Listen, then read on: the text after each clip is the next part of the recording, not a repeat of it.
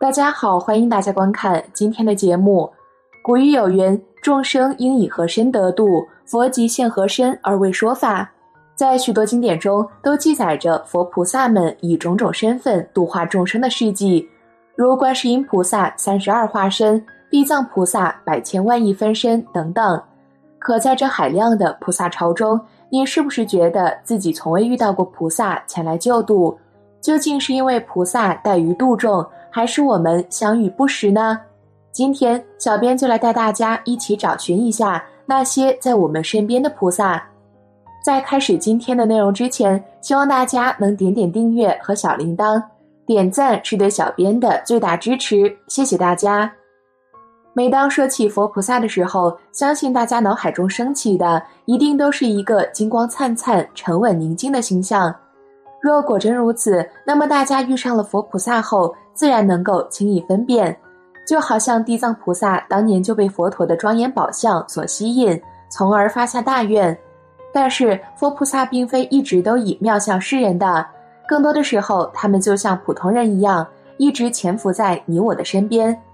佛陀也曾在经书中留有提示，而根据佛陀在经中的提示。我们可以将这些潜伏在我们身边的佛菩萨分为以下四类。第一类，孩童。佛教认为众生都具有相同的佛性，只因后天的烦恼熏染而有差别，而孩童又因其涉世未深、天然率真的性情与佛性最为相近，因此在佛经中，许多菩萨善知识也常常以童子的形象出现，比如文殊师利童子。《楞严经》中二十五圆通大士之一的香严童子，又如《华严经》中善财童子所参访的自在主童子、不动童女等等。而在生活中，孩童也常因其天真纯净的言行，具备着极强的感染力与摄受力，与人欢喜清凉。丰子恺笔下那幅蚂蚁搬家就是一个最好的例子。当人们看到画中小朋友为了保护蚂蚁不被踩踏而费力的搬运椅子的画面时，自然而然的会升起慈悲心，并开始留意自己脚下。第二类医生，佛教一直对医学十分重视，而佛陀也素有医王的美誉。他常常教导菩萨们要把医学作为必修的功课之一。正如善财童子在参学过程中遇到的医师所说。对于刚开始修行的人来说，最大的阻碍就是患有疾病，因为如果身有疾病，心就不容易安定下来，进而就会导致对修行都有阻碍。因此，能够随病所宜、对症开药、治愈病苦、缓解我们对疾病忧虑的医生，自然也是菩萨的化身之一。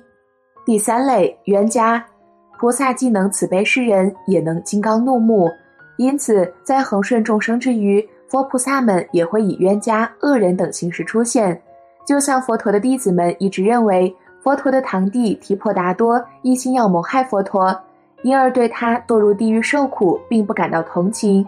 直到提婆达多的亲弟弟阿难心生顾恋，前往地狱探问，才发现提婆达多并不以此为苦，反倒以此为乐，并说出了“我处阿鼻地狱，犹如比丘入三禅乐”的话语。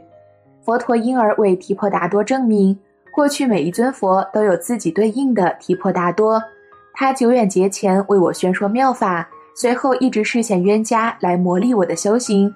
虽然他因此遭受无量生死大苦，但是他却不以为患。这样的人又怎么可能会是恶人呢？佛陀最后更是坦言：“我以直欲提婆达多故，速得成佛。”看到这里，大家不妨扪心自问下。当我们在生活中遇到冤家时，我们又是否能如佛一样落实平时所学？是否能不起嗔恨？又是否能升起慈悲呢？第四类恶人，除了冤家以外，其实，在我们身边眼见耳闻的恶人，也有可能是菩萨的化身。因此，不应当下就做出判断，升起憎恶、愤恨之心，犯下口业过失。就如《华严经》中记载，善财童子在参访甘露火王前，听说甘露火王会对犯罪者施以种种酷刑后，不免心生怀疑。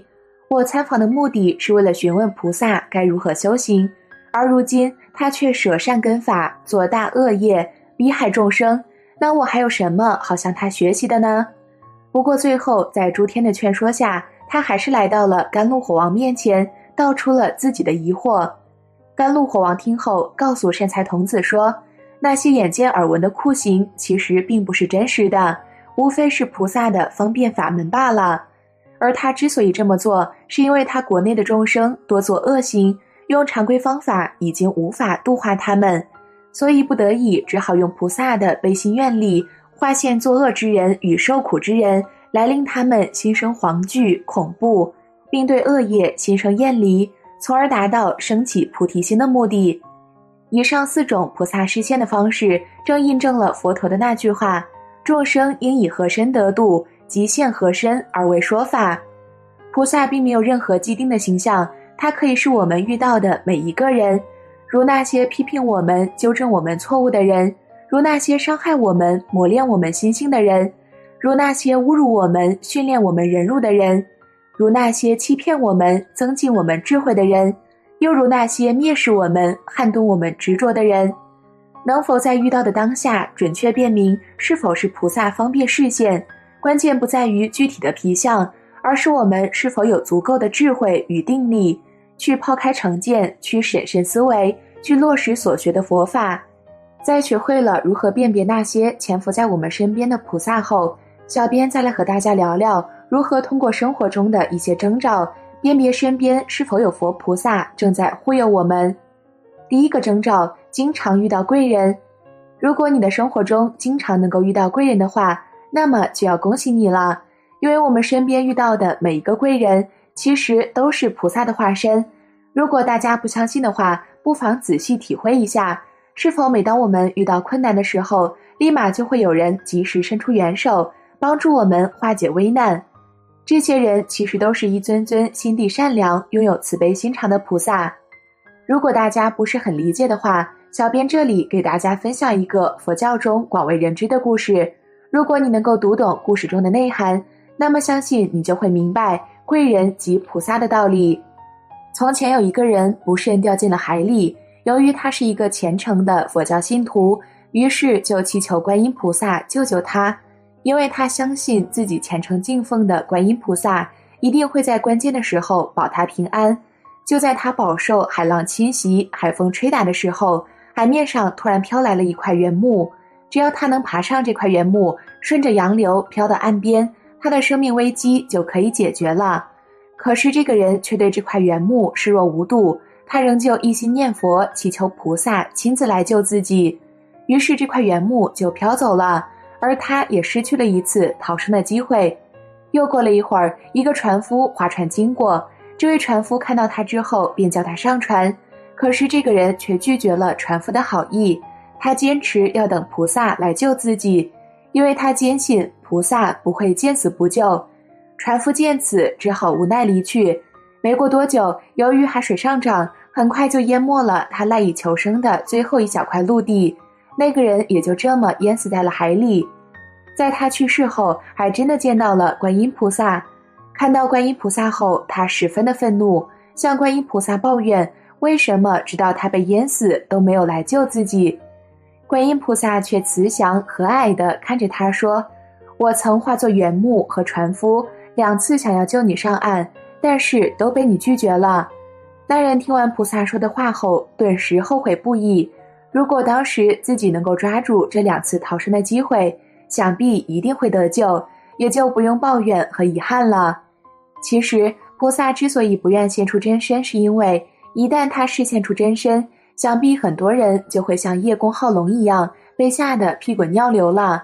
所以，菩萨为了方便普度众生，只好以各种各样的形象出现在虔诚的信徒身边，帮助你。所以，那些曾经帮助过你的贵人，其实每一个人都是菩萨的化身。第二个征兆，经常遇到恶人。恶人顾名思义就是无恶不作之人，他们杀人放火、烧杀抢掠，可谓无所不用其极。但遇到恶人之后，你对恶人的态度，往往决定了你是否能够遇到贵人。如果你能用一颗慈悲心、恭敬心，去真诚的对待每一个生命中出现的人。那么你就会发现，每一个众生都是佛菩萨的化身。在《维摩诘经》中，对于恶人有这么一段描述：但凡是大恶之人，也都是菩萨的化身，他们是菩萨用来考验众生的恶相。所以，生活中我们身边出现的那些伤害我们的人，用佛教的说法，这些人其实是来帮助我们的，因为他们可以帮我们消除业障。而如果没有那些伤害自己的人，那么久而久之，自己就会变成一个没有进取之心的人，而且身上的业障一点都不会消除，也就不可能修成正果了。所以大家不要再抱怨见不到菩萨了。生命中的贵人、恶人、好人皆为菩萨，只不过他们以不同的身份出现在我们的面前，而绝大多数情况下，我们都不自知罢了。所以，为了防止身边的菩萨不再给我们错过，请大家一定要以一颗慈悲心、恭敬心去对待生命中出现的每一个人。好了，今天的内容就和大家分享到这儿了，期待大家在下方评论区留下自己的感悟。那我们下期节目再见。